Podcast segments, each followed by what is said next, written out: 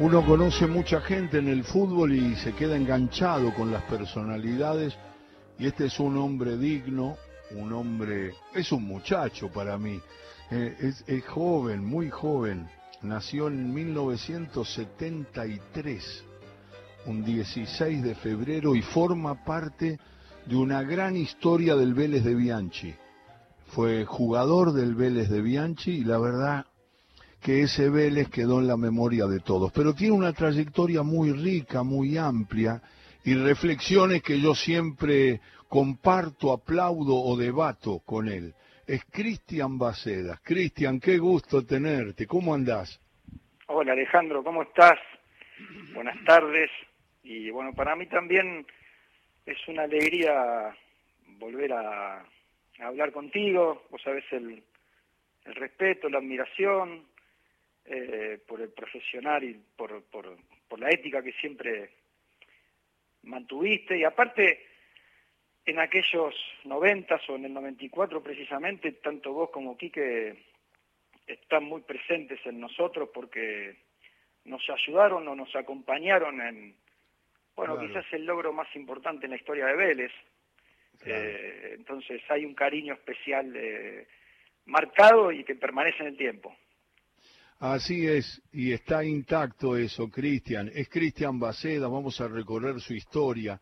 Siempre me acuerdo de esa, de esa ética, de ese momento tan particular, donde sé que Beira, el bambino, fue muy importante para vos porque tengo una declaración tuya que arranca, y ahí fue un padre para mí, cuando le dijiste que ya no tenías ganas de entrenarte, que ya habías perdido esa, ese, ese fuego sagrado, y entonces, lo voy a decir en términos muy, muy concretos, no creo que a, Cristian le guste lo que voy a decir, devolvió la plata. Eh, devolvió todo lo que le había dado Jan Jules porque no iba a poder jugar. Eso solamente lo hacen personas de calidad humana insuperables. No digas nada de esto, nada más de sí que esa situación fue muy traumática para vos, porque era sentir que ya no quería seguir después de una trayectoria de mucho reconocimiento que tuviste. Y ahí me dijiste que Beira, que el bambino, fue como un padre para vos. Sí, sí, sí, lo recuerdo de esa manera porque son momentos especiales en la vida de, profesional de uno. Eh, yo había vuelto de Inglaterra, era una época que había muchos secuestros de padres, ¿viste? En, cuanto a la inseguridad. Yo, mi deseo o mi intención era volver a Vélez. Lamentablemente en ese 2003 no, no se pudo dar. Eh, me llama el bambino Pereira Newells, eh, me voy solo, me había acostumbrado demasiado a estar en familia, con, yo tenía mis dos Ahora tengo tres hijos, pero tenía mis dos hijos pequeños. Y, bueno, viste, sentí que, estaba perdiendo la pasión en esto. No estaba con la cabeza enfocada al 100%.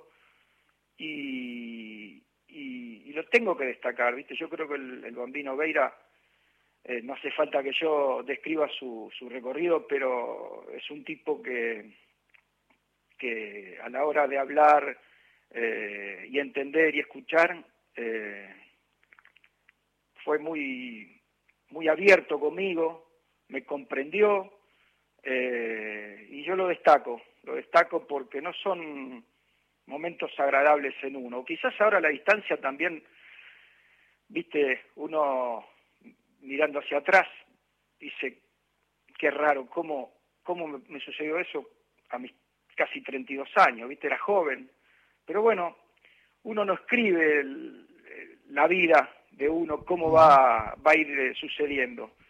Eh, uno siente en el andar y, ese es un recuerdo no agradable porque se terminó una historia que es el sueño de todo pibe, que mucho me dio el fútbol, mucho me dio, o sea, me regaló demasiado y eh, por suerte el bambino me, me habló bien, me trató bien, me aconsejó bien. Es Cristian Bacedas. Cristian, en ese, en ese andar por el mundo del fútbol, en Inglaterra, ¿cómo lo podés definir tu paso por Inglaterra futbolísticamente hablando y humanamente? Bueno, a mí humanamente me, trataron muy, muy bien. O sea, eh, es un recuerdo imborrable, incluso dejé gente amiga, no solamente de fútbol, sino de vecinos, eh, que han sido muy gentiles, muy, muy abiertos en, hacerme o en ayudarme a adaptarme lo, mejor posible a otro estilo de vida. Y después desde lo futbolístico eh, no pude ser un jugador destacado como sí sucedió en Argentina. Eh, creo que fui un jugador más, como tantos otros, pero siempre dándolo todo. O sea, a mí es un fútbol que me encanta, ¿eh? O sea, yo sigo viviendo el fútbol inglés y a mí me parece lo máximo. Eh, por el orden, por, bueno, por la organización, por sus estadios.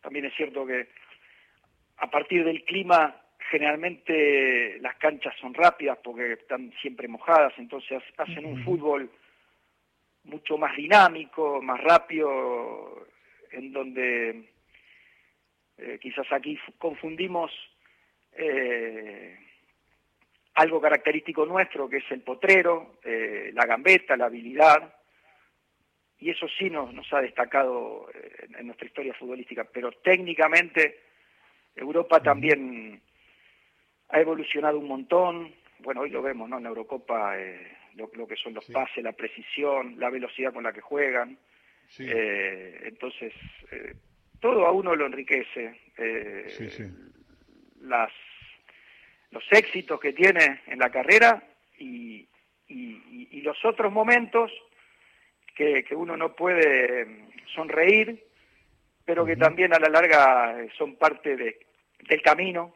y del crecimiento personal de uno. Es la voz de Cristian Baceda charlando de su trayectoria, ese paso por Inglaterra. Te dirigió Bobby Robson, el técnico de la selección inglesa, ¿no? En tu club. Claro, sí, sí, a mí me dirigió Bobby Robson. Eh, también un personaje muy, muy querido, muy respetado. Eh, tendría a ser como, como un Bianchi aquí. Ajá, mira. Sí, eh, principalmente él era de, ahí, de, Newcastle, entonces tenía eh, eh, un sentimiento especial, un poco te mencioné a Carlos porque, bueno, sucedió algo parecido con él en Vélez, ¿no? Bueno, ahí está, la historia de Baceda se pone una sonrisa, porque ahí se armó un equipo del que va a hablar obviamente mucho más Bacedas que yo, que conocimos muy bien en toda su trayectoria, él nombró recién aquí que se refería a Wolf, que en la época de Telefe, con Enrique Saco haciendo las notas y yo comentando los partidos, seguimos a ese Vélez que apareció como descartado por un Boca que parecía que tenía muchas estrellas, se clasificó y elaboró una, una seguidilla de triunfos y de respeto y de juego sólido y de jugadores muy inteligentes que terminaron haciendo esta campaña que tiene un asterisco grande en la historia, que es el Vélez de Bianchi, ganador de todo, hasta la Copa del Mundo. Y Bacedas ha sido, por lo menos para mi criterio, esencial en ese cuadro. Pero sos una de las personas que mejor eh, miraste ese proceso, porque una vez te oí comentar, en un momento se comentó que ibas a ir a Boca cuando estaba Bianchi, y después no se concretó. Y Boca eh, estaba armándolo, Bianchi, o por lo menos había salido ya mostrando un Boca también sólido y muy ganador. Y vos dijiste, no, ahora lo critican, pero ahora va solo el equipo, ya lo armó. Y eso era por tu visión después lo demostrás como entrenador y como manager, el ciclo de Gareca, de triunfos en Vélez, lo demuestra también, que viste la mano de Bianchi, quizá antes que muchos por estar en el trabajo directo, pero el equipo iba siendo cada día que pasaba más sólido. Sí, yo no, no tengo duda alguna que Vélez en lo futbolístico tiene un antes y un después de Bianchi. O sea, Vélez siempre fue un hermoso club, lo sigue siendo, pero Bianchi pensó en grande, nos hizo pensar en grande. O sea, yo creo que él mentalmente es un tipo de mucha ascendencia dentro de un vestuario, eh, nos convenció de que si conformábamos un, buen equipo de fútbol con, jugadores de distintas características, pero donde resaltaban tipos muy temperamentales, de mucho carácter, eh, nos competió que le podíamos competir a, cualquier rival. Eh, cierto lo que mencionás, que nosotros la, la primera fase de la Copa Libertadores jugamos contra Palmeiras, Cruzeiro y Boca, el Boca de Menotti, y nosotros terminamos primero esa, esa primer fase. Eh, nosotros eh, ya, con el equipo a partir del, 2000, del 93 eh, creciendo, eh, duro, fuerte, convencido de que, de que era difícil que nos ganen, pero también reconociendo que esos equipos que te nombré en jerarquía eh, nos superaban, Palmeiras, Cruzeiro, Boca, pero bueno, por eso destaco que una de las virtudes de un gran líder, que no, que, no hay duda que lo, que lo fue Carlos, es que mentalmente nos convenció eh, que estábamos para pelearle de igual a igual a cualquiera. Y en el fútbol esto sucede, ¿no? cuando uno llega al partido con, con mucha seguridad y, y sabiendo quién es el que tenés al lado y, viéndolo en el día a día cómo es cada entrenamiento. O sea, no hay cualquier rival que, que no los pueda superar. Entonces yo creo que esa fue una historia única, hemos llegado muy alto. Cuando llegó Carlos en el 93, eh, era impensado que a fin del 94 seamos campeones del mundo. Entonces eso es una construcción y que tiene que ver con las personas que, que, la representan ¿no? y, que conducen. Eh, por supuesto que también es cierto que había un muy buen plantel, eh, el club estaba saludable en cuanto a lo administrativo y en cuanto a, a lo político. Eh, los refuerzos que también destaco a Eduardo Luján Manera en el 92 que ha traído, terminan explotando con Bianchi, en fin, es un, es un camino, como siempre sucede en fútbol, no es de un día para el otro, pero es un camino que el que lo vivió en carne propia, después termina siendo consecuencia de, un montón de, detalles. Sí, y además el fútbol ofrece también esos sagrados imprevistos, eh, Cristian, que conoces muy bien, seguramente hablando con tus amigos, con, con Pandolfi, con Manusovi, con tanta gente que has ido acercando a tu ámbito en el fútbol, cuando fuiste manager de, de, Vélez, manejando la situación con el flaco Gareca, que ahora está mostrando su capacidad en Perú, que parece que siempre está como apagándose y después reaviva, ¿no? Con una clasificación como pasó ahora frente a Paraguay. Pero el fútbol ofrece esas cosas, ¿viste? hablando de la Eurocopa y charlando como si fuéramos dos futboleros que nos encontramos. ¿Viste cómo está Italia? Italia está más abierta que antes, se olvidó un poco del catenacho, pero defiende muy bien y ataca muy bien, porque a mí me gusta mucho Insignia y otros que le gusta más Inmóvil, a mí me gusta Insignia. Pero ¿viste cómo está Italia? Italia está para ganar. Sí, sí, sí, es cierto. Eh, hay mucha más audacia, incluso en Italia la Eurocopa está muy atractiva, eh, verdaderamente. Yo, a mí me gusta España eh, también, porque me gusta Luis Enrique. Sí. Eh, ¿Qué partido ahora, no, Cristian? ¿Cómo? ¿Qué partido ahora? Porque es España-Italia. Es histórico, sí, no, va a ser un partidazo, pero... ¿Qué partido? Sumado a lo que decías, vi el partido España-Croacia también y también eh, el fútbol en un partido hay distintos momentos, pero terminó siendo un partido memorable porque España siendo superior y pudiéndose poner en el 4 a 1, Croacia reacciona y bueno, el estado de ánimo dentro del campo de juego juega un papel fundamental, después lo termina avasallando. Croacia empatándole y, y pudiendo convertir el 4 a 3, después van a la largue y termina siendo Morientes, el jugador por ahí más criticado, en la crítica, demostrando con su categoría de centro delantero eh, el por qué el entrenador sostiene a un jugador. Entonces, bueno, hay, muchos partidos eh, realmente que para un amante del fútbol eh, termina siendo un día de alegría. Claro, claro, sí, sí. ¿Cómo Cristian Bacedas es? Cristian, ¿cómo ves al equipo argentino hoy frente a Ecuador, que es un partido que algunos subestiman? Me da mucha bronca eso porque sé que pensás igual que yo en ese sentido. Eh, Maradona alguna vez en un avión me dijo, en las eliminatorias o en las copas importantes de América o de Europa, si no asegurás, te aseguran salís. Y la verdad que esa, esa cosa soberbia que mantenemos todavía en algunos sectores del periodismo y, de, y del fútbol, que ya está, ya ganamos, que en los últimos tiempos nos ha dado varias cachetadas, eh, me imagino que pensás, porque yo lo pienso, que Ecuador, el equipo de Alfaro, va a ser un rival muy complicado para Argentina.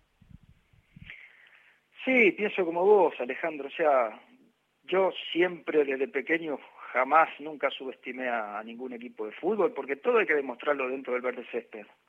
Eh, sí creo que estamos en condiciones de, ganar, pero no por una cuestión de soberbia eh, de ninguna manera, eh, sino porque creo que me entusiasma la selección, creo que, ha habido un recambio de, muchachos que han destacado la gente del cuerpo técnico, eh, que han demostrado que están a la altura, yo los veo encendidos, eh, lo veo, lo, veo como, como con vuelo al equipo, eh, con De Paul, con Paredes, con Acuña, con el chico Romero, con, Martínez, o sea, hay un, un conocimiento de del por qué jugadores que por ahí no están en el, en el día a día nuestro, están en la selección nacional, eso tiene que ver con un descubrimiento y hay, y hay que destacarlo.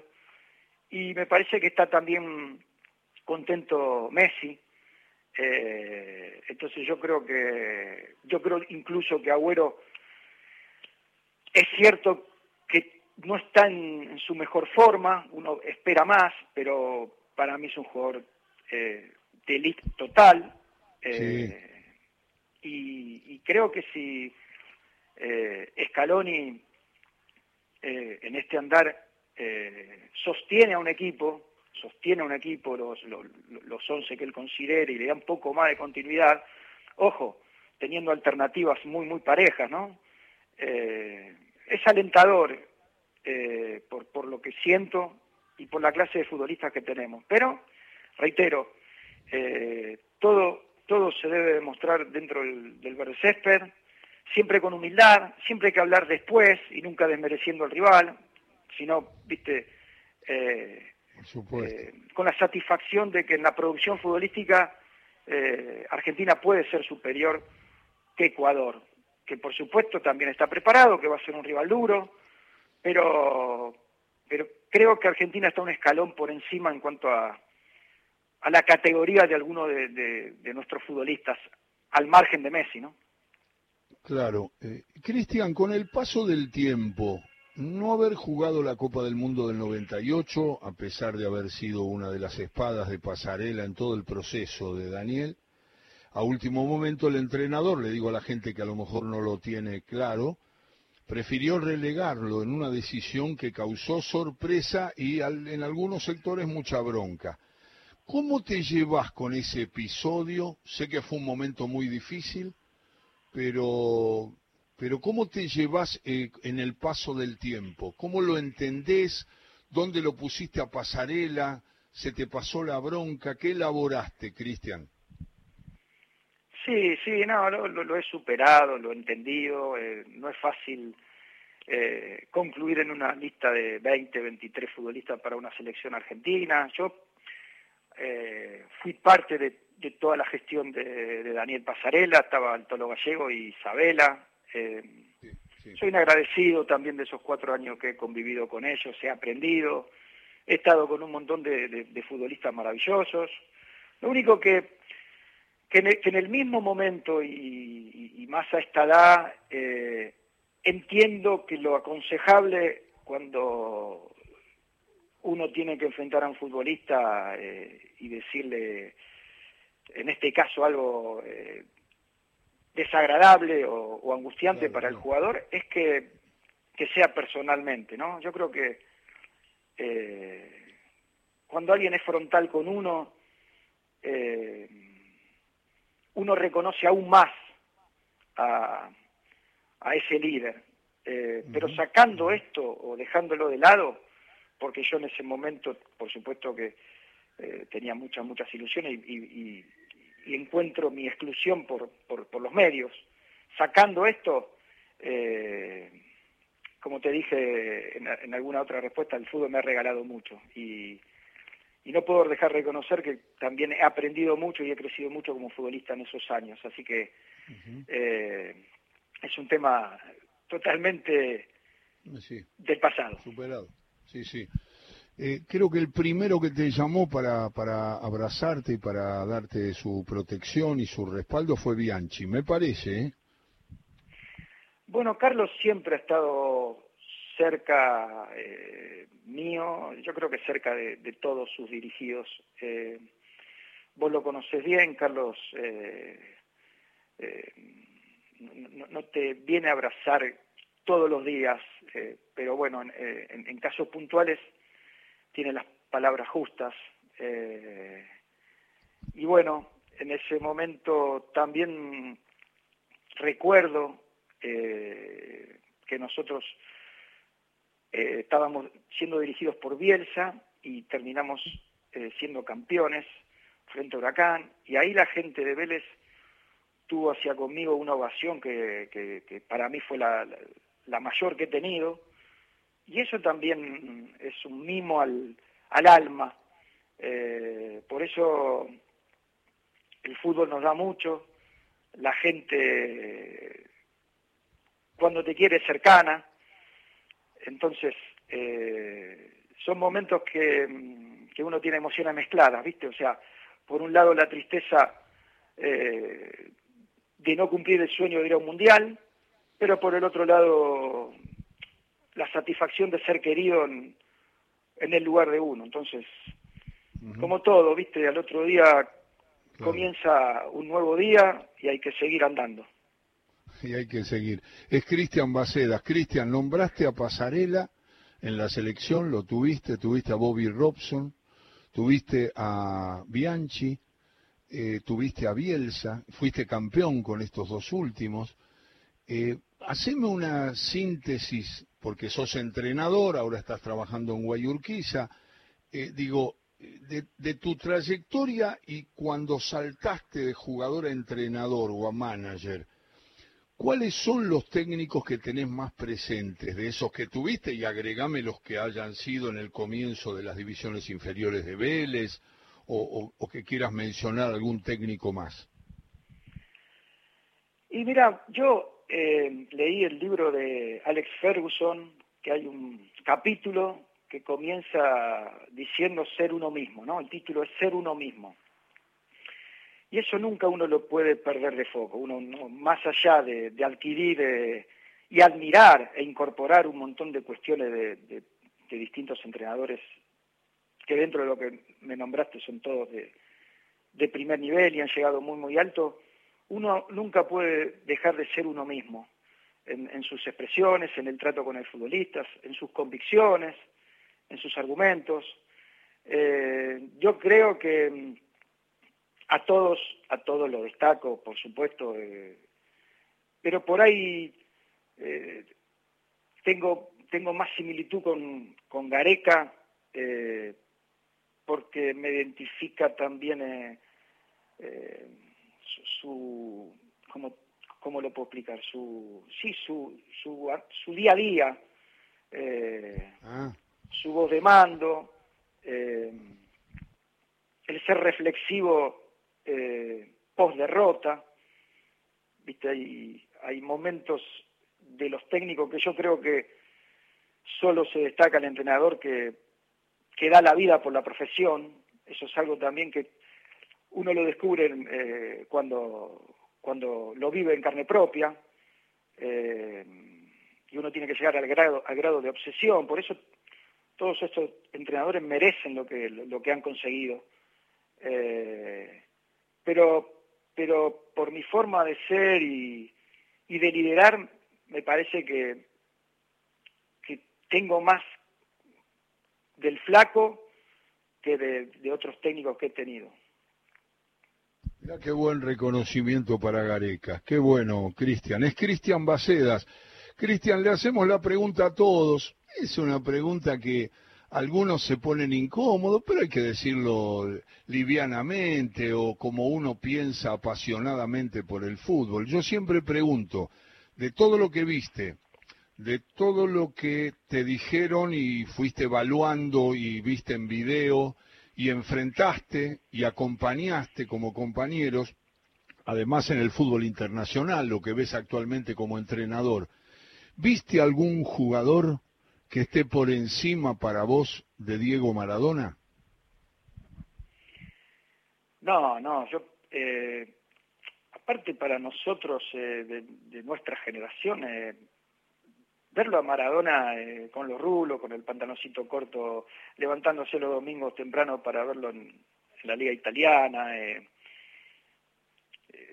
incomparable, es parte nuestro, yo creo que lamentablemente luego de, su fallecimiento se murió un poco de Argentina, nos morimos un poquito todos. Eh, lo de Diego fue deslumbrante desde todo punto de vista. Yo creo que Diego hoy podría jugar tranquilamente. Vos pones un video de Diego y de Messi y son, son lo mismo. Eh, también algunos otros jugadores podrían jugar hoy, pero muy poquitos. Eh, yo adoro a Messi también porque, me ha maravillado desde que uno lo ha descubierto y, bueno, todo lo, el legado que está dejando principalmente en el, Barcelona y deseo, deseo que, el Dios del fútbol eh, nos acompañe un poco en esta Copa América, incluso en el Mundial, porque también me gustaría verlo con la Copa del Mundo, con la Copa América. De todas formas, no cambiaría este concepto que tengo de él. Pero bueno, Diego fue fue, es y será nuestro al 100%. Es imposible eh, no querer eh, abrazarlo hoy en día, eh, cuando uno ve los videos, cuando lo ve... Bueno, yo el gol que él hizo contra, de tiro libre contra la Juventus en el San Paolo, no, eso yo, es como que lo tengo en la cabeza y, me hubiese encantado estar ahí. Yo creo que te, te tirás de palomita a la cancha, ¿viste? Porque es muy, muy, muy difícil. Es un, fue un artista. Diego, realmente él sí que fue un artista. Eh, ha superado todas las descripciones. Pero bueno, aún con, con la tristeza que, que, uno lleva por esta situación, eh, también me encantaría que, que tengamos el, el mismo sentir por, por Lionel. Yo tengo dos hijos adolescentes que tienen locura y me recuerda a la locura mía por, por Maradona o algún otro ídolo. Entonces, estaría bueno que verlo sonreír del todo. Macedas, ¿tuviste algún otro ídolo, sí? ¿Un tipo que admirabas mucho? ¿O lo tenés? a, mí me, a mí me gustaba mucho el Beto Márcico. Ah, claro. Eh, siempre me, me, me, encantaba. Bueno, Francesco y a mí me, eh, enfrentándolo me, sorprendió constantemente. Eh, Ariel Ortega fue, para mí fue otro crack. Eh, hay tantos jugadores que uno admira y, destaca a través del tiempo y también por su comportamiento constante. Mascherano es un, es un chico que de elite, jugó en el Liverpool, en Barcelona, eh, siempre eh, dejando la vida por la selección y también creo que merece eh, ser reconocido en lo más alto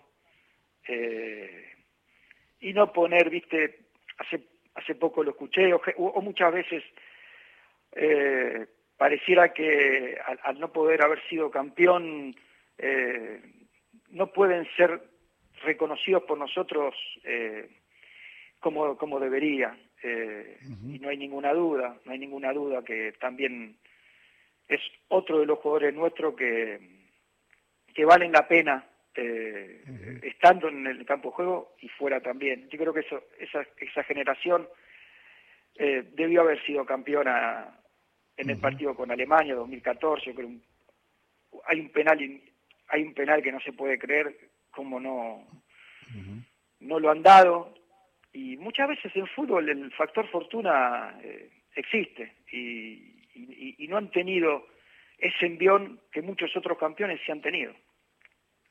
En un diccionario del fútbol muy bueno, que habla de los jugadores argentinos que participaron en la selección que hizo Julio Macías de Mar del Plata, hay una descripción que hace de vos como futbolista, eh, habla de tu gran despliegue y, y habla también de algo que vos recién lo mencionaste cuando hablaste de Diego, lo dijiste como una característica clave de él, que era que había jugado con todos los sistemas, que había trascendido hasta los gustos de los entrenadores, como muchos jugadores, como algunos jugadores.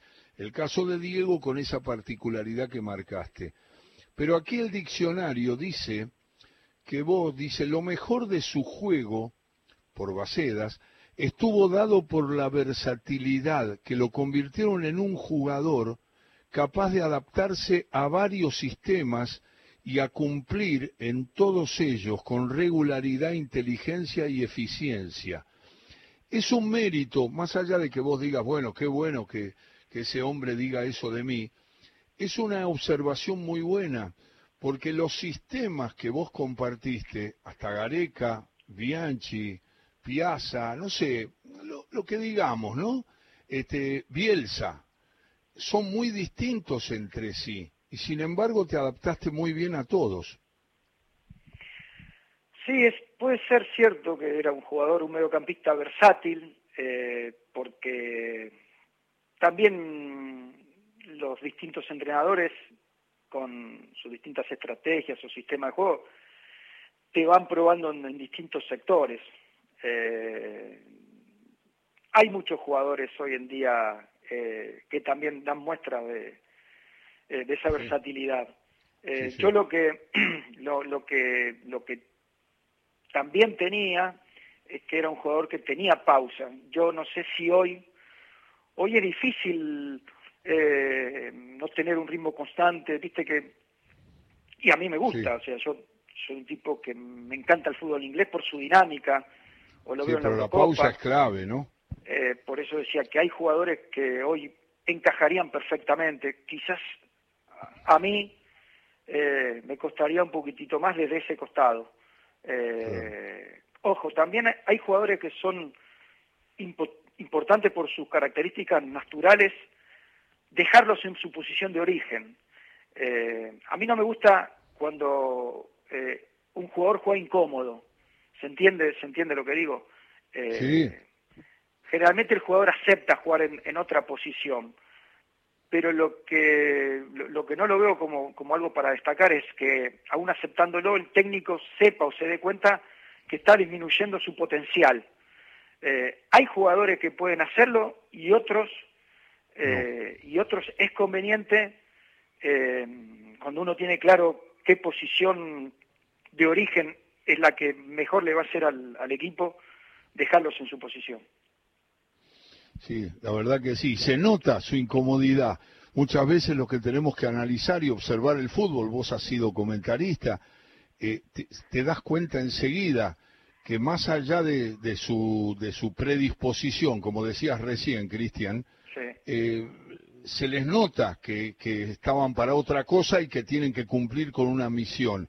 Y eso en realidad los limita mucho. Hay muchos casos de esas historias que a veces el mismo jugador, por su personalidad, lo, lo, revierten. Hablando de personalidad, a ver, ¿hay algún arquero en la historia que tenga la influencia en el trámite del partido que ha tenido Chilaver? Para mí no. No, para mí tampoco. No, nosotros también jugamos con un jugador de más, porque eh, queriendo y reconociendo eh, el muy buen equipo que conformamos en aquellos 90, eh, debo admitir que no sé si hubiésemos llegado tan tan alto sin tener a Chilaver en el arco. Eh, Chilaver fue un genio para nosotros. Chilaver a veces por el folclore del fútbol, que también es, muy meritorio, se destaca muchísimo su pegada, que también era formidable, ¿no? Uh, Pero no hay uh. que olvidarse que Chilaver te sacaba dos o tres goles por partido, mano a mano, manos a mano, inhibía, te empujaba, te alentaba, te hacía creer que, íbamos a la guerra y ganábamos. Eh, ya desde el vestuario nosotros nos encendíamos y por eso te, decía que eh, estaba Chilaver, eh, estaba Trota, viste, ambos de mucho carácter, pero Chila en el arco fue una cosa de locos y yo creo que es el ídolo máximo en la historia de Vélez, porque, porque a su vez también en equipo, porque el fútbol es equipo, pero eh, es un protagonista especial de todo de todas las estrellas más importantes que, tuvo Vélez. Cristian, no sabes qué placer me da hablar con vos aquí en Todo con Afecto, en Radio Nacional, las tardes de los sábados de 2 a 5, con los cuentos, las historias y estos reportajes que eh, dicen también a las claras que son ustedes personas que después dirigen y que siempre nos ayudan a pensar. Y siempre con tu personalidad nos ayudas a entender más muchas cosas de este juego increíble, cambiante, loco, cuerdo, que es el fútbol y todas esas cosas. Te mando un gran abrazo y espero que cuando pase toda esta dificultad que estamos atravesando de a poquito, podamos vernos, tomar un cafecito y charlar del fútbol y de la vida. Te mando un gran saludo a tu gente, a tu familia un gran abrazo. Bueno, Alejandro, te, agradezco y simplemente, o sea que cuando volvía de, Paraguay, de mi última historia como director deportivo Olimpia, vine, vine en auto eh, y justo en un gran trayecto te, venía escuchando y era como escuchar a un amigo, eh, por tu estilo, por tu respeto, eh, bueno, por tu línea, y eso estoy seguro que que te tiene que dar placer, lo tenés que saber. Bueno, seguramente como, como yo habrá miles y miles y miles de, personas que, que, bueno, que sos una linda compañía ¿eh? de, radio constante. Así que te agradezco también por la nota y bueno, a terminar bien el sábado. ¿eh? Chau maestro, chau Cristian, un abrazo grandote. Chau, chau, un abrazo. Cristian Baceda, ¿qué tal? Mejorando la tarde, se acompaña con la radio y con Nacional. Y si venía viajando, claro, nosotros también somos un programa de camino, ¿no? Mirá, si no aparece el, pájaro y, empieza a decir ando con el camión por acá y nos saluda. Y saludamos a toda la gente que nos llama al 0810-222-0870. 0810-222. 0870, dedicatoria clásica y natural para Miriam, la maradoniana, que está cada vez mejor. Vamos, Miriam va camino a cumplir, no sé, debe tener 20 años, porque tiene 20 años en el alma. Tiene un poquito más, pero va a cumplir ahora el 8 de julio.